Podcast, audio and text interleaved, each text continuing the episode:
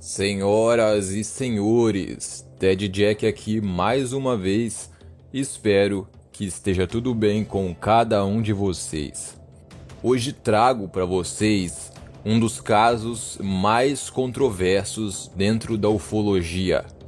Esse caso é uma bagunça que só, com várias explicações vindas de várias partes foi um caso que chamou a própria atenção do governo dos Estados Unidos e a explicação que eles deram no final foi uma daquelas bem sem noção, digamos assim.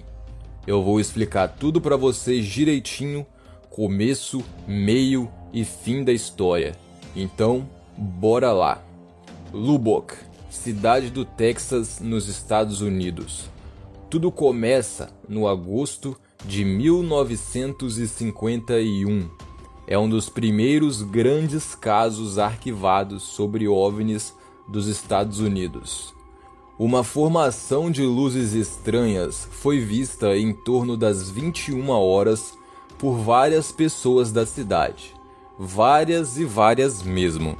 Entre elas, as testemunhas com mais importância, digamos assim, eram três professores amigos que estavam juntos naquela noite: Oberg, Ducker e Robinson, engenheiro químico, chefe de departamento e coordenador e geólogo, respectivamente.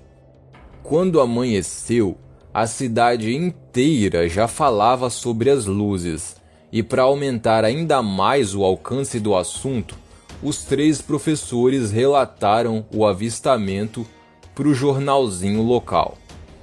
É, esse primeiro avistamento aconteceu em 25 de agosto de 1951. E durante os dias seguintes, mais e mais avistamentos foram acontecendo pelas mais diversas personalidades da cidade. Mas os professores e tal avistaram os OVNIs pela segunda vez 11 dias depois, em 5 de setembro. Os três professores estavam juntos mais uma vez e ainda por cima acompanhado de mais dois outros professores. De acordo com um deles, haviam 15 luzes no céu em formação. Elas eram um pouco menor que a luz da lua no horizonte a cor dessas luzes era verde fluorescente e em quase todas, é, quase todas as luzes, né, eram perfeitamente circulares, quase todas. Haviam cinco professores de universidade ali, então não me perguntem como, mas a partir do momento que eles avistaram algumas dessas luzes voando por cima de uma nuvem mais fina, eles conseguiram calcular que as luzes estavam acima de 610 metros no chão. E a partir disso, calcularam também que as luzes estavam viajando na velocidade desgraçada de 970 km por hora. Sério, cara, com certeza tinha alguém viajando muito nesse dia. Eu não sei se eram os OVNIs ou os professores, mas de qualquer forma, prestem bem atenção nesse número, porque vai ser muito importante. 970 km por hora. Nós já estamos quase chegando na parte que eu imagino que é que todo mundo queira ouvir, que é como e por que o governo se envolveu. Olhem só como esse caso tomou proporções astronômicas a ponto do governo se envolver. O primeiro avistamento pelos professores aconteceu em 25 de agosto de 1951. O segundo avistamento em 5 de setembro do mesmo ano. Entre essas duas datas, no dia 30 de agosto de 1951, temos a participação de um novo cara na história, Carl Hart Jr., um aluno de faculdade de tecnologias lá no Texas.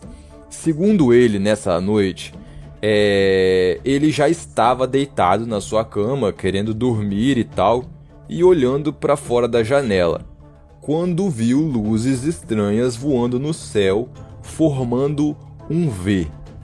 Hart então pegou sua câmera, saiu para fora de casa e tirou cinco fotos.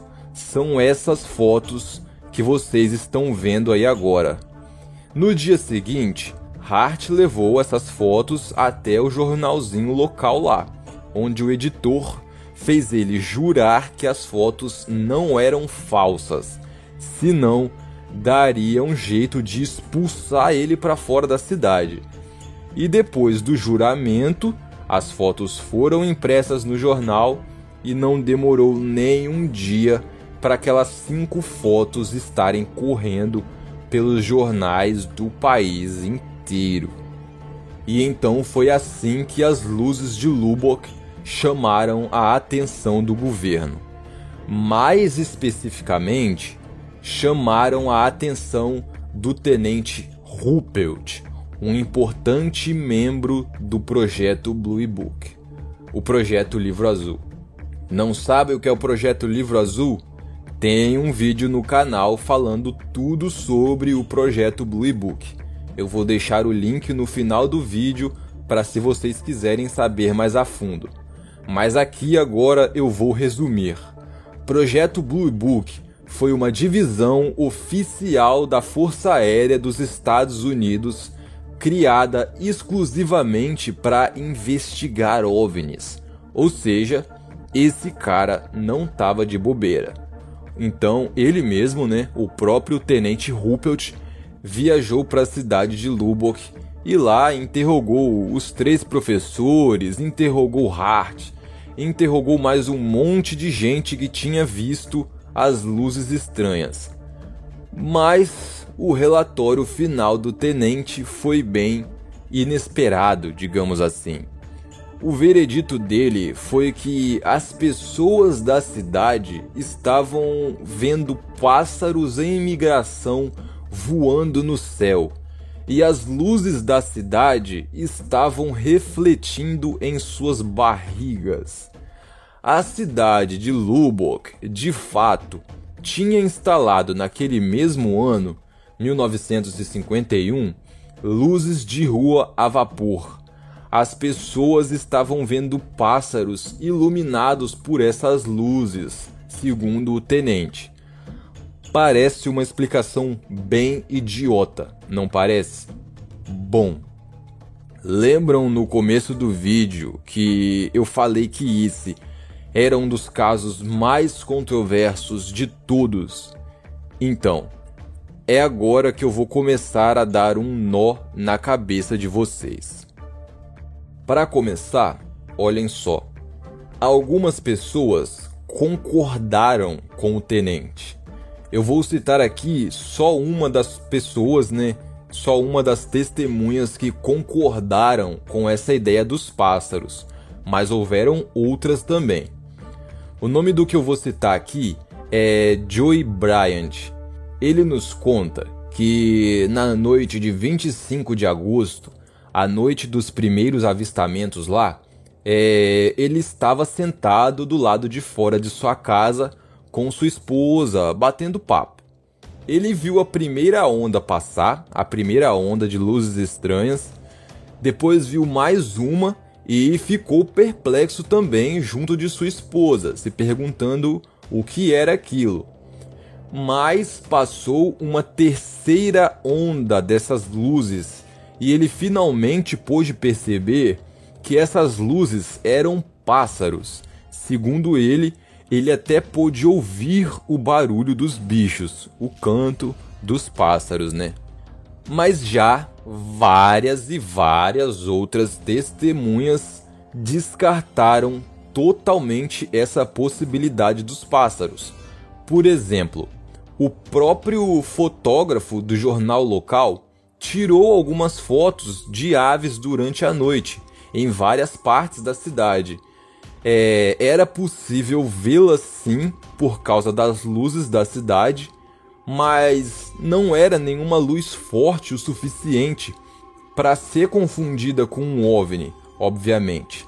Os pássaros da região é, atingem uma velocidade máxima de 80 km por hora.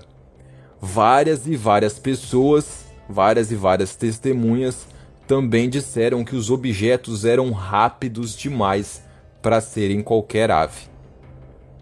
Um dos professores, um daqueles cinco lá, disse também que além dos objetos estarem em velocidade muito mais alta do que qualquer ave pode estar, eles também eram maiores do que as aves e alguns eram perfeitamente circulares, lembra? Mas prosseguindo com a história toda, vão prestando atenção aí para não se perderem. É... Nas entrevistas de Ruppelt, ele também ouviu algumas pessoas com relatos bem diferentes dos outros. Pessoas que diziam ter um diziam ter visto um jato sobrevoando a cidade. Se fosse um jato, se fosse um avião a jato, muitas coisas estariam explicadas, correto? Até mesmo o formato das luzes lembra mesmo o formato de um jato. Mas tem um problema.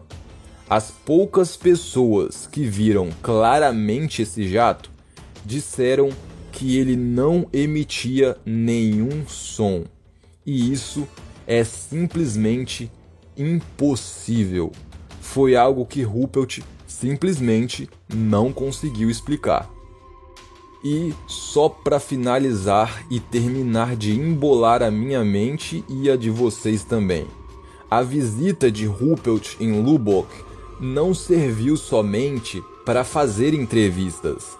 Ele também pediu para os próprios profissionais da Força Aérea investigarem as fotos de Hart. As fotos que foram para os jornais e deixaram o caso famoso, lembram? Pois é, o próprio Ruppelt disse com a boca dele, depois das fotos serem analisadas, que elas eram genuínas, sem nenhum indício de falsificação. Mas olhem só que porra! Os três professores do começo da história disseram que as fotos eram falsas, porque as luzes não formavam um V, e sim um U. E aí? Depois de eu te contar tudo isso, qual é a sua conclusão? Pois é, eu aposto que nesse momento tu deve estar cheio ou cheia de dúvidas, igual eu fiquei quando eu li sobre esse caso pela primeira vez. E para finalizar, lembra que eu falei para vocês marcarem a velocidade lá calculada pelos professores, 970 km por hora? Então, e lembram do jato silencioso que eu acabei de citar, que algumas pessoas relataram para o tenente Ruppelt?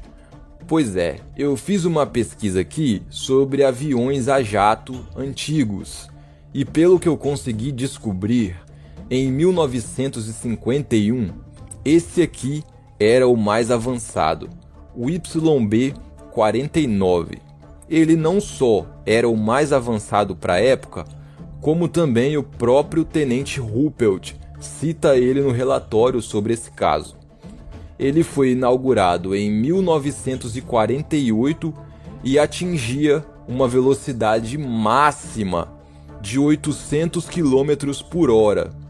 Supondo que os professores exageraram um pouquinho ou erraram um pouquinho no cálculo, talvez poderia ser um desses. Mas pessoal, a galera lá disse que o tal jato também não emitia nenhum som.